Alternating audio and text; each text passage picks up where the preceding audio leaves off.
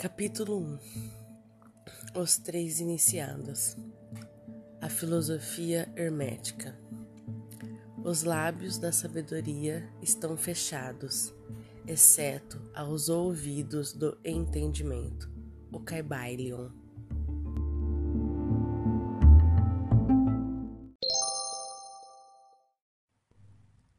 Do Velho Egito saíram os preceitos fundamentais esotéricos e ocultos que tão fortemente têm influenciado as filosofias de todas as raças, nações e povos. Por vários milhares de anos, o Egito, a terra das pirâmides e da esfinge, foi a pátria da sabedoria secreta e dos ensinamentos místicos. Todas as nações receberam dele a doutrina secreta. A Índia, a Pérsia, a Galdeia, a Média, a China, o Japão, a Síria, a antiga Grécia e Roma, e os outros países antigos aproveitaram lautamente dos fatos do conhecimento que os hierofontes e os mestres da terra de Ísis tão francamente ministravam que estavam preparados a participar da grande abundância de preceitos místicos e ocultos que as mentes superiores desses antigos países tinham continuamente condensado. No Antigo Egito viveram os grandes adeptos e mestres que nunca mais foram avantajados e raras vezes foram igualados nos séculos que se passaram desde o tempo do grande Hermes. No Egito estava estabelecida a maior das lojas dos místicos. Pela porta dos seus templos entraram os neófitos que mais tarde, como hierofontes e adeptos do mestres, se espalharam por toda a parte da terra, levando consigo o preciso conhecimento que possuíam, ansiosos e desejosos de ensiná-lo àqueles que estivessem preparados para conhecê-lo. Todos os estudantes do oculto conhecem a dívida que têm para com os veneráveis mestres deste antigo país. Mas entre estes grandes mestres do antigo Egito existiu um que eles proclamavam como mestre dos mestres. Este homem se é que foi verdadeiramente um homem, viveu no Egito na mais remota antiguidade. Ele foi conhecido sob o nome de Hermes Trimegistus. Foi o pai da ciência oculta, o fundador da astrologia, o descobridor da alquimia. Os detalhes da sua vida se perderam devido ao imenso espaço de tempo, que é de milhares de anos, e Apesar de muitos países antigos disputarem entre si a honra de ter sido a pátria, a dada a data da sua existência no Egito, na sua antiga encarnação neste planeta, não é conhecida. Agora, mas foi fixada nos primeiros tempos das mais remotas dinastias do Egito, muito antes do tempo de Moisés. As melhores autoridades consideram-no como contemporâneo de Abraão, e algumas tradições judaicas dizem claramente que Abraão adquiriu uma parte do seu conhecimento místico do próprio Hermes, depois de ter passado muitos anos da sua partida deste plano de existência, a tradição afirma que viveu 300 anos. Os egípcios deificaram Hermes e fizeram dele um dos seus deuses sob o nome de Tote. Anos depois, os povos da antiga Grécia também o deificaram com o nome de Hermes, o deus da sabedoria. Os egípcios rever reverenciaram por muitos séculos a sua memória, denominando-o o mensageiro dos deuses e ajuntando-lhe como distintivo o seu antigo título, Trimegistus, que significa o três vezes grandes, o grande entre os grandes. Em todos os países antigos, o nome Hermes Trimegistus foi reverenciado sob esse nome, considerado como sinônimo de fonte da sabedoria. Ainda em nossos dias, empregamos o termo hermético no sentido secreto, fechado, de tal maneira que nada escapa, etc.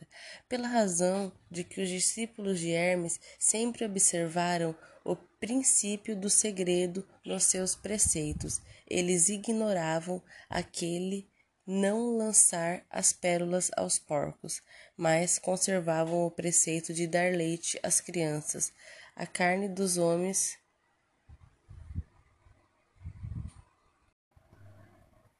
aos homens feitos, máximas que são familiares a todos os leitores das escrituras cristãs, mas que já eram usadas pelos egípcios muitos séculos antes da era cristã. Os preceitos herméticos estão espalhados em todos os países e em todas as religiões, mas não pertencem a nenhuma seita religiosa particular. Isto acontece por causa das evidências feitas pelos antigos instrutores com o fim de evitar que a doutrina secreta fosse cristalizada em um credo. A sabedoria desta precaução é clara para todos os estudantes da história. O antigo ocultismo da Índia e da Pérsia degenerou-se e perdeu-se completamente, porque os instrutores tornaram-se padres e misturaram a teologia com a filosofia, vindo a ser, por consequência, o ocultismo da Índia e da Pérsia gradualmente perdido no meio das massas de religiões, superstições, cultos, credos e deuses.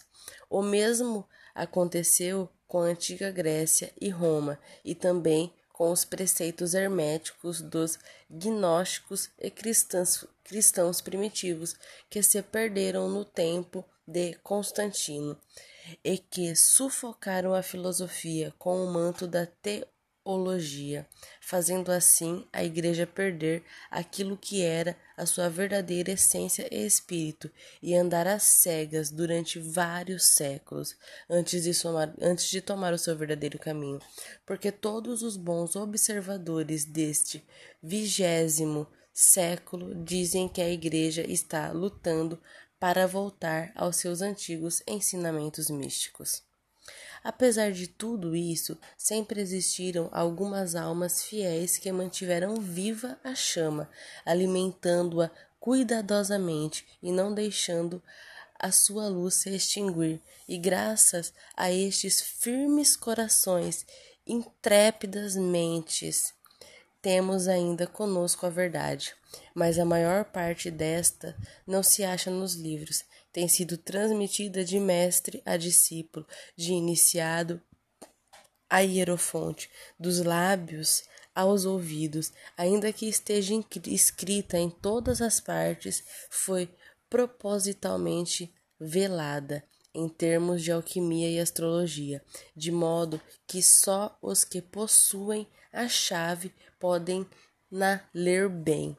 Isso era necessário para evitar as perseguições dos teólogos da Idade Média, que combatiam a doutrina secreta a ferro e fogo, pelourinho, forca e cruz.